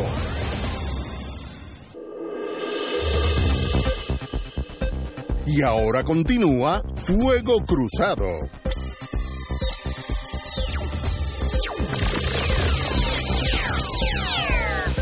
Regresamos a Fuego Cruzado. El Movimiento Independentista Nacional Ostosiano y Librería El Candil invitan mañana viernes a las 6 y 30 de la tarde a la presentación del libro Truman y Puerto Rico, el origen de un proyecto descolonizador fallido del doctor Ángel Collado Schwartz, este libro que ha sido pues uno de los bestsellers de esta temporada y que a través del análisis histórico de este periodo pues explica mucho de lo que está pasando en, en el día de hoy. Esto es mañana viernes a las 6 y 30 de la tarde en el Museo Casa Pilar de Filló, allá en la calle Méndez Vigo 21 en Mayagüez. Repetimos, el MIN y Librería El Candil de Ponce les invitan a la presentación del libro Truman y Puerto Rico del doctor Ángel Collado Schwartz mañana viernes a las 6 y 30 de la tarde en el Museo Casa Pilar de Filló de la calle Méndez Vigo número 21 en Mayagüez. Y hablando de Ponce, me están enviando eh, videos de la protesta en Ponce, eh, en la plaza con una consigna muy original. Ricky renuncia y llévate a Mayita. Sí. Pero yo creo que Mayita no se la va a llevar Ricky. Sí, hay que ver al Joker. El Joker está por ahí, viene por ahí ya mismo. ¿Y las elecciones para eso? No, no, el Joker, no, pero es que a lo mejor el Joker, el Joker es como decían en, eh, en Argentina, el gran elector. Eh, oye, en en estos días, pues ha habido de todo en esta revolución pacífica que estamos viviendo. Y esta revolución pacífica de verdad, pues yo creo que está provocando un cambio de época del que pues, obviamente en algún momento tendremos que hacer el balance de rigor. Pero una de las maneras en que eh, el país se ha estado expresando es a través del arte. Y uno de los elementos, comentábamos fuera del aire, más interesantes de todo este proceso es que aquí no hay un arte oficial, aquí no hay un cartelón oficial, aquí no hay una insignia oficial. Todo el mundo ha ido a las protestas con sus propios carteles, con sus propios dibujos, su propia expresión. con su propia expresión. Pero han habido unos dibujos que prevalecen más sobre otros y yo he visto muchos que tienen su origen en, en la expresión de una querida amiga y compañera que ya estuvo aquí pero estuvo como co-conspiradora de nuestro más reciente proyecto editorial, el libro Lluvias Borrascosas, y un poco queríamos que volviera al programa para hablar sobre lo que ella hace, que es quizá un ejercicio interesante de, de, sátira y análisis político que llega a un sector que no que, que nosotros los boomers y los que estamos ahí en la frontera entre los boomers y los millennials pues no no llegamos que es eh, Rangeli García, Rangi, y su proyecto De la Nada. Eh, yo recibí muchas peticiones cuando Rangi estuvo en la presentación del libro de que querían que Rangi explicara un poco quién es, de dónde viene este proyecto y un poco qué es lo que ella pretende hacer ¿no? con, con, con el proyecto de la nada, que es, yo tengo que decir, uno de los eh, vehículos de expresión más, eh, ahora sería llamarte influencer, pero más, más de los más influyentes en términos de la comunicación política a través de las redes sociales. Rangi, bienvenida otra vez aquí a Fuego Cruzado. Gracias, Néstor. Gracias por, por invitarme y estoy súper feliz de, de estar aquí con ustedes. ¿Quién tú eres? Este, no Vamos a empezar por lo básico. sí, sí, por, por, lo básico. Este, por lo básico, pues yo soy una humilde artista, dibujante, este, caricaturista, animadora. Y pues mi, mi pasión y, mi, mi, trabajo profesional es eh, ilustradora y hacer muñequitos. Eso es lo, que yo hago. Yo hago cartoons, este, muñequitos y pues en mi tiempo libre pues me gusta tripearme las cosas y un día empecé a tripearme la política y ahí estamos, desde ahí fue que salió el proyecto este que se llama De la Nada, que básicamente como es un, una serie de, de cartoons donde yo pues me tripeo las cosas que pasan en, en, Puerto Rico, es crítica social y, y, política y sátira y todas esas cosas. ¿Dónde tú estudiaste? Eh, yo estudié en la Central de Artes Visuales, esa es mi, buena escuela. Buenísima, la mejor la mejor, de, verdad que estoy súper proud de, mi escuela, la central. y ¿Cogiste eh, clase con Miguel Santiago? Con el profesor Miguel Santiago. Sí, mi hermanito, Miguel Santiago Santana. Sí, este, él daba historia, de, del arte. y, luego, después de la central. Eh, después de eso, me estudié animación en Estados Unidos, en Art Institute of Fort Lauderdale. Ahí estudié animación. ¿Y por qué se llama De la Nada? Porque salió de la nada. Ah, salió de la nada, sí. Pues yo, como yo hago muchos cómics y, historias desde pequeña, pues yo siempre tengo como que diferentes historias con diferentes eh, personajes y eso. Y entonces, de la nada era cuando yo quería dibujar un cómic que no tuviese que ver nada con nada de mi otra historia. Entonces, pues ahí yo lo hacía, hacía un de la nada. O sea, si vi una película que no me gustó, usualmente eran cosas negativas, así como que, ay, no me gustó esta película, pues me la voy a tripear en un cómic de de la nada. Y así mismo fue hasta que un día caí este, criticando algo de, de la política y eso tuvo mucho impacto y también este como yo de por sí soy una persona bien crítica de, en general como que me gusta criticar las cosas así este cuando las veo y se hizo bien natural eh, seguir eh, por ese por ese lado de criticar entonces las cosas que estaban en mi entorno que es pues la política ¿recuerdas cuál fue el primero?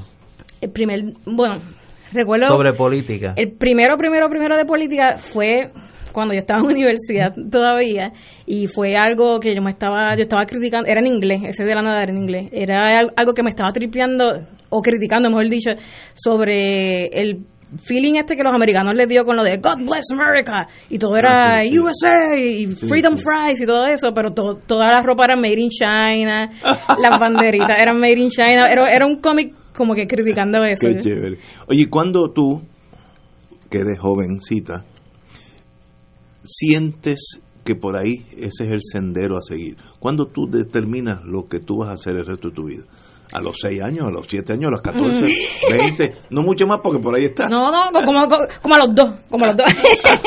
Pero es que lo que pasa es que yo siempre supe que yo quería, eh, yo quería ser, este, yo siempre ponía, cuando te preguntaban en la escuela qué tú querías ser, yo siempre decía artista. Y después de ahí brinqué a, directora de películas de dibujos animados. Literalmente yo escribía, o sea, yo estaba bien clara que eso era lo, que yo quería hacer. ¿Y qué edad tenía, más o menos? Eh, bueno, como en segundo grado. Wow. es que yo sabía que yo quería trabajar en animación eso, y eso. Eso nació en ti, esa inclinación. Sí, porque es que yo, yo dibujo desde chiquita y desde chiquita me encantan los cartoons, me gusta el arte, he estado rodeada de, de eso. era como ya yo sabía que yo yo quería dedicarme a, al arte. Y de los maestros, ya sea en la Central o después en la universidad, ¿Cuál fue el que el que más te Más influencer. Exacto, exacto. Ay, mira, en, la Central nunca nunca me olvido de dos maestros bien específicos. Libertad Cruz Iglesias, que ella fue mi maestra. En la Central es como... En, cuando tú a la central, yo lo comparo mucho con, con, la escuela de Harry Potter, porque era como que tú, en, o tú, no sé si todavía sea así, pero tú entrabas y tú cogías con una clase de arte general por tres años y después te, te ponían una especialidad. Pues Cruz Iglesia fue mi maestra por esos primeros tres años que me dio todo tipo de, arte y eso. Y eh, cuando fui a mi especialidad, que mi especialidad fue, se llamaba diseño aplicado, que básicamente cogíamos ilustración, eh, cómics, eh, diseño de moda y arquitectura, esas tres cosas en una. Y ahí fue eh, Centeno, se llamaba mi, mi maestro. Mi, mi maestro súper favorito, él me enseñó tantas cosas, sobre todo autocriticarme. Él era bien fuerte con, con la crítica, ese maestro era súper fuerte, pero él me enseñó a, a eso, a nunca, ¿cómo se dice? Como, como nu- nunca estar conforme. Sí, Especialmente con, con uno como artista, uno siempre tiene que estar eh, thick skin. Como que Sí, sí. tienes que tener el cuero duro, exacto, para coger las críticas.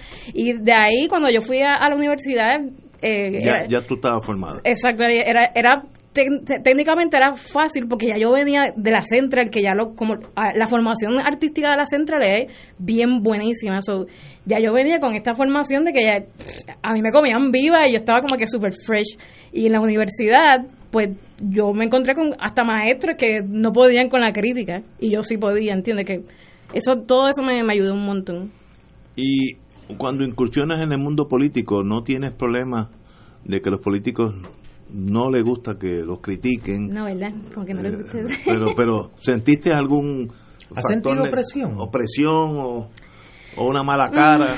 Bueno, es que es que ustedes saben, los políticos, ellos no te van a decir, el político no te va a decir en la cara que en la cara, no te lo va a decir, lo va a hacer behind your, your back o sus fans o sus coibots o su Sí, Ha sí. sido víctima de los fotutos, de los fotutos. sí, los fotutos sí, pues eh, ellos siempre están están ahí y esa- fíjate, estos días no sé qué les pasó. Como que no están muy No, es que se activados. acabó el- Están apagaditos. Pero eso, eso siempre, eso es como que Hay una filosofía que es bien importante para entender el gobierno de Ricky y es que al son de la lata baila el chorizo. Y yo creo que mucha de la ausencia de estos troles y de estos fotutos es que Que ya vieron. se acabó, Se acabó la acabó, Sí. se acabó este Pero sí, sí. la torta, como diría Eso, yo me imagino un chorizo bailando. como dirían este el rey Charlie. el Richard Lee. Se acabó la Pero torta. en, en- en el Caribbean Business, que no es necesariamente eh, Claridad. claridad o en rojo, está. ¿Cómo tú llamarías esto? ¿Tú qué? ¿Cómo tú cuál? Anda. Ah, bueno, son un, un, un arte gráfico, un, un Photoshop, básicamente. Bien Eh, brutal, by the way. Está el Titanic hundiéndose, El Titanic. eh, varios de sus ayudantes brincando por la borda, lo cual recomiendo cuando un, hoy un barco es irse. Y el, el final en la popa, el señor Rosselló A ver, eh, rezando, ¿lo ves? Como, y se está hundiendo, ya el barco está en el proceso, eh, se está acabando. Pero eso pues es un, un arte, alguien tuvo que dibujar esto, ¿no? me imagino. Y, Sí, sí. y ese es el tipo de cosas que, que a usted se le prende la, la imaginación. ¿Cuál es el cuál es de, de las animaciones que tú has hecho sobre temas políticos en de la nada la que más ha la que tú sientes que más ha pe- que, que, que más ha pegado? Hmm. Yo creo que yo sé cuál es, pero ¿Cuál tú crees que? la de Julia Keller. ah, bueno, sí. No, la de Julia Keller. Yo creo que ahí cierto, ahí ahí tú ¿Por qué? Tú sabes que ahí me, me- lo- los coibots se, se activaron bien brutal con ese video de Julia porque que porque retrataste, o sea, lo que era una cualidad positiva de ella, lo que te querían vender de que ella era la multitasker. Ajá. Eso se convirtió en la crítica que empezó a abrir el cuestionamiento de de, De cuán de, cuán de cuán real era era esa imagen que te querían vender de, de Julia Keller. Y, bueno, además que ahora que, que lo dice, esa, esa canción en, en el, en el coro tiene, dice, cerrando las escuelas, tiene siete trabajos, cobra más que diez maestros, Eso. ella es Julia Keller. Que, como repite eso de que cobra más que diez maestros, cuando te olvides, te lo va a poner en bullet points, todas las Ajá. cosas que... Es verdad, es verdad, Néstor, tú tienes razón. Yo No creo que esa- esa, y, y como me recuerda un amigo, hubo un intento de Julia Keller el tratar de cooptarte y no, no salió. No, eso, que- eso fue que ella me contestó. Pues, Exacto. Me, me contestó. Ella en pretendió por hacer eso mañana, algo positivo. Y por la tarde estaba como que Exacto. flipping. Ya sí. estaba como que como que un poquito un Pero poquito molesta. Igual, tú sabes, algo bien interesante para que tú veas cómo, cómo funcionan los fake news y ese tipo de cosas. Ella me, me hizo esa contestación y yo rápido vi cómo hasta la gente que eh, estaba en contra de ella empezaron a sacarle screenshot a ese reply que ella me hizo poniendo como caption, de la nada se vendió, mírenla. Así como que entiendes que, las redes sociales también ayuda como que tú te inventas las cosas y, y, you spread it. Y empiezas así y no sé eso me, me, pareció bien interesante como eso que pasó. Yo como la como la buena sátira eh, la buena sátira pone a pensar. Y, y en estos días yo no tengo que decir que yo llevo ya muchas noches eh, que no sé si duermo, duermo poco, pero así está la mayoría del país, ¿no? Y tengo que decir que uno de los instrumentos más eh, reveladores de la crisis política que vive Puerto Rico han sido tus dibujos.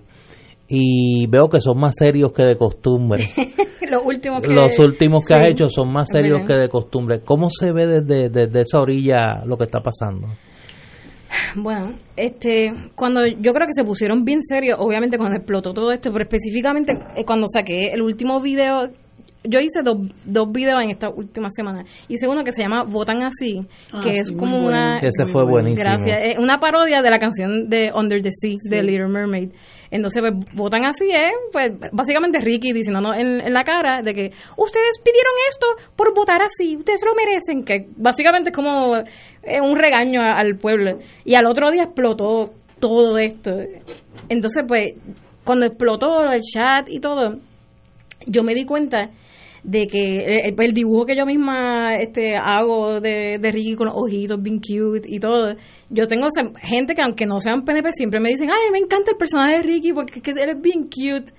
Entonces, pues yo sé que eso tiene un tipo de influencia en, en la gente. Y a mí me, me, cuando yo leí ese chat y yo veo pues la verdadera cara de, de él, pues yo pensé como, esto no va acorde con lo que yo estaba dibujando, porque yo estaba dibujando por la cara que él nos ponía, que era como la cara de, de, este niño, de que no tiene experiencia, pero bendito, pero de momento... Intencionado, trabajador. Exacto, que a veces es como, ups, ups, soy Ricky, pero entonces de momento me di cuenta que, no, espérate, este tipo sabía lo que estaba haciendo y era como que dark, y entonces ahí decido sacar el video de Psycho Psycho. con la canción de, los helados Con la canción que dice, detrás de esa linda carita hay un psycho, de verdad.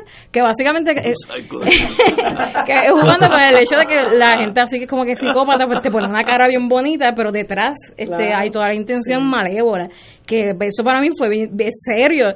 Entonces, pues ese, ese fue el video que, que saqué después de, ¿cómo no fue? La semana pasada. la semana pasada. se siente como un que tú has estado, tú has estado en, en overdrive.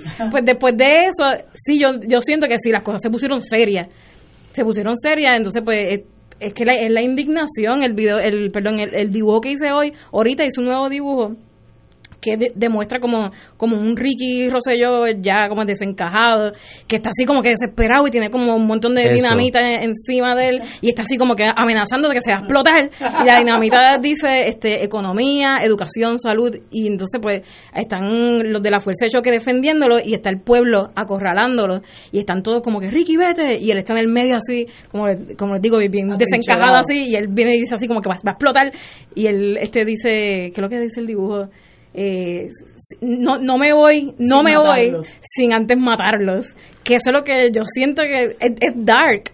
pero es, que siento que eso es lo que está pasando, como si tú estás viendo que de momento salen cuánto, 500 mil personas, salen 500 mil personas y, y, tú ganaste por cuánto fue que... El, 40 mil. Él ganó por 40 mil o, en total de, de votos.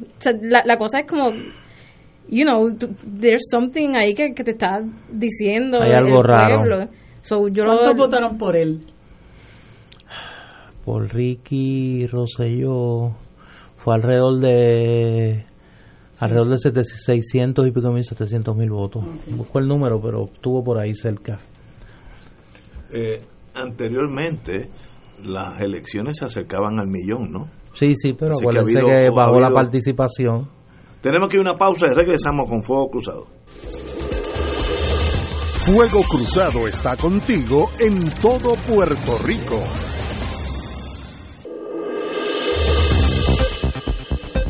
Y ahora continúa Fuego Cruzado.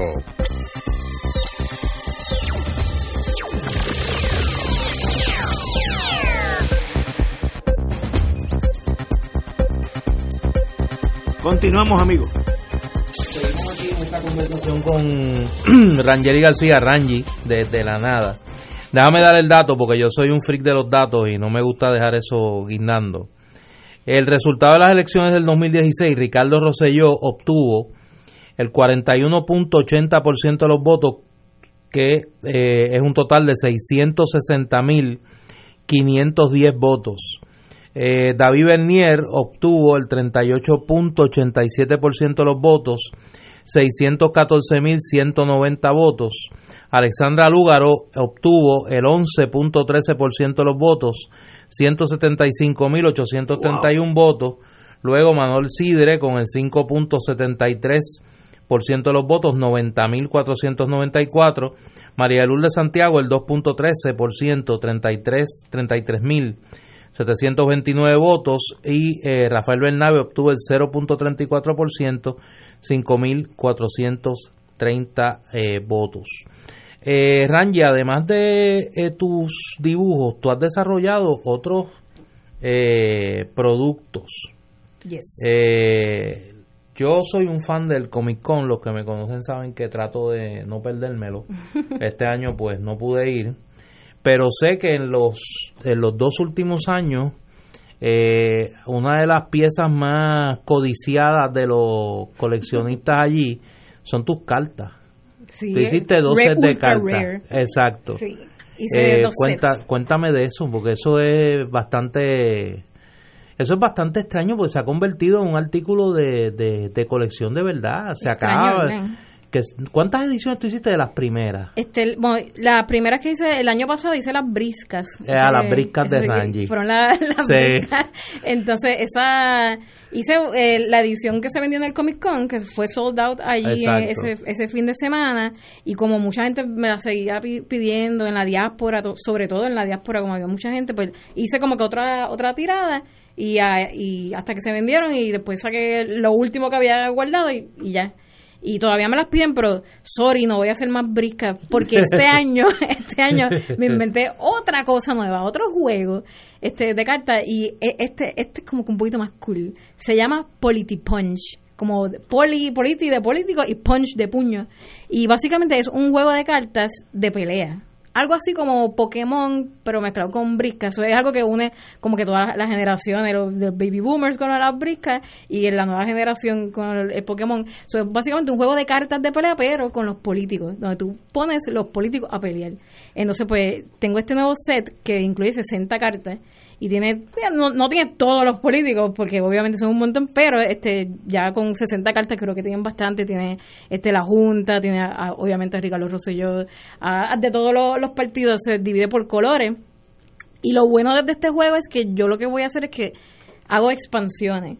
So, como que cada vez que pasa un revolú, yo puedo hacer una expansión que agranda más la colección. Y ya yo sé que este es el paquetito que estoy vendiendo, que lo vendí en el, en el Comic Con, este, que se fue como el debut, fue en este Comic Con. Ya de por sí, ya la gente me está pidiendo, mira, vas a hacer esto una carta de Ricky Psycho, por ejemplo, o vas a hacer una carta de, de los drones chinitas. Pues yo digo, "Bueno, todas esas cosas van para la expansión. Y lo bueno es que uno puede seguir ah, haciendo diferentes expansiones con diferentes temas. So, por, por lo tanto, no solamente un juego que lo puedes jugar y, y es como que es divertido coleccionarlo por el, el aspecto de- del juego, sino que aspecto coleccionista, que lo que quiere hacer es coleccionar simplemente la- las cartas que son históricas, pues también pues, funciona de, de esa manera. Y yo diría que son bastante históricas, sí, porque yo no sé si esa carta de Ricky, o este, este Ricky que yo dibujé aquí no tiene barba.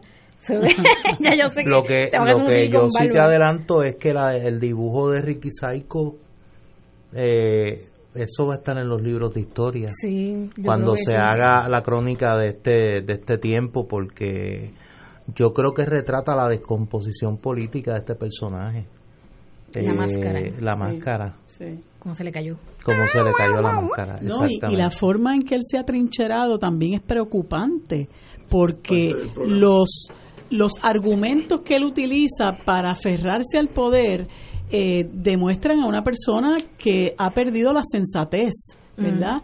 Y que eh, por razones que uno, ¿verdad? No se puede explicar, insiste en aferrarse a una posición eh, cuando está recibiendo el repudio masivo de todo un pueblo, el repudio fuera del país. De, de hecho, me acaba de enviar el, el, apreciado amigo Flavio Cumpiano, me envió una carta, eh, me envió una carta que han, ha circulado eh, el, el, Massachusetts Institute of Technology, el MIT, donde cursó estudios Ricardo Rosselló, indicando que ellos eh, rechazan toda forma de todos los comentarios eh, que se le atribuyen y que ha aceptado Ricardo Rosselló que surgen de ese chat, eh, que eh, eso nos representa los valores de respeto en el discurso y el intercambio de ideas que promueve MIT y, con, y que condenan las acciones de Ricardo Rosselló y, se, y se manifiestan en total solidaridad con el pueblo de Puerto Rico. Así que esto es otro golpetazo, porque también está circulando por ahí la carta de, alumni, de, los de, Marista, que es también igualmente eh, eh, ¿verdad? negativa para Ricardo Rosselló. Oye, hay dos, hay dos eh, expresiones que por lo menos a mí me sorprenden porque son bastante inusuales. Número uno, el Banco Popular de Puerto Rico, a través de su principal oficial ejecutivo, ha hecho una expresión hoy señalando que están altamente preocupados por la situación del país y le exigen a la clase política que tomen una determinación para resolver la crisis lo más pronto posible. Eh, y en segundo lugar, estaba señalando las expresiones de Carlos Beltrán, que en efecto estuvo en la marcha, y hace una expresión donde básicamente le dice a Ricky Rosselló, eh, el perdón está bien, pero lo que queremos es que renuncies a, la gobernación. Rangi, las personas que quieren eh, accesar a tu trabajo, ¿cómo pueden hacerlo? Eh, pueden me pueden conseguir por la plataforma de los medios sociales que más usted use, ya sea Facebook, Twitter o Instagram, me buscan por De la Nada PR. En De la Nada PR y me encuentran ahí. En YouTube pueden poner Tripleta PR, que ese es mi, mi canal de, de YouTube tripleta, sí, ponen tripleta PR y ahí me, encuentran. Y este, si quieren las cartas de Polity Punch, las pueden comprar online en tripleta.com, eh, guion, no guion, no, ¿cómo es que se dice? Slash. Eso mismo, Eso diagonal. Diagonal, tripleta.com, diagonal Polity Punch. O también pueden ir, este, este fin de semana voy a estar en Aguada en el, este, ¿cómo que se llama? Comic Fest de Aguadacon y voy a estar ahí. será bueno. Sí, eh, va a ser mi primera vez, así que estoy bien emocionada y voy para allá, que eso es como un como un Comic Con pero del área oeste. Exacto. So, voy a estar allá este fin de semana, así que si quieren su Party Punch, pasen por allá y me saludan y hablamos. mi pana Luis Vega, que es un freak de, de, ese asunto. Vamos a ver si, se aparece por allí. Sí, sí. Oye, Rangi, antes que te vayas, ¿y qué tal la experiencia de hacer la portada del libro? Brutal. ¿Te gustó? Eh, sí, de verdad me, me encanta porque, este, si te fijas bien, este es, mi estilo, pero no, no lo hice de la nada style, que es que yo los pinto, los dejo de blanco. Sí, sí. Como los personajes de, la nada son color blanco, como si fuese el papel. Sí, sí, y en el del libro, pues lo, yo los pinté full y le, le, di más, más detalle y le, pude tirar así como que es pretty cool. Mucha gente nos ha preguntado sobre el tema de la portada. Hoy yo coloqué en mi cuenta de Twitter un enlace al blog que hemos construido sobre el libro. Y allí hay una explicación y hay una comparativa de las fotos de la época con los dibujos para que vean de dónde sacó Rangi la idea para, para la portada que pues sabemos que ha sido bastante original. Rangi, gracias. gracias a ustedes. Gracias por estar aquí. Rangeli García, Rangi, desde la nada, una de las mejores cronistas de la caída del régimen rosellista. y recuerden ahora que vamos a estar en la Casa Soberanista ah, en la presentación, en el conversatorio sobre el libro Lluvias Borrascosas. Señores, hasta mañana, amigos.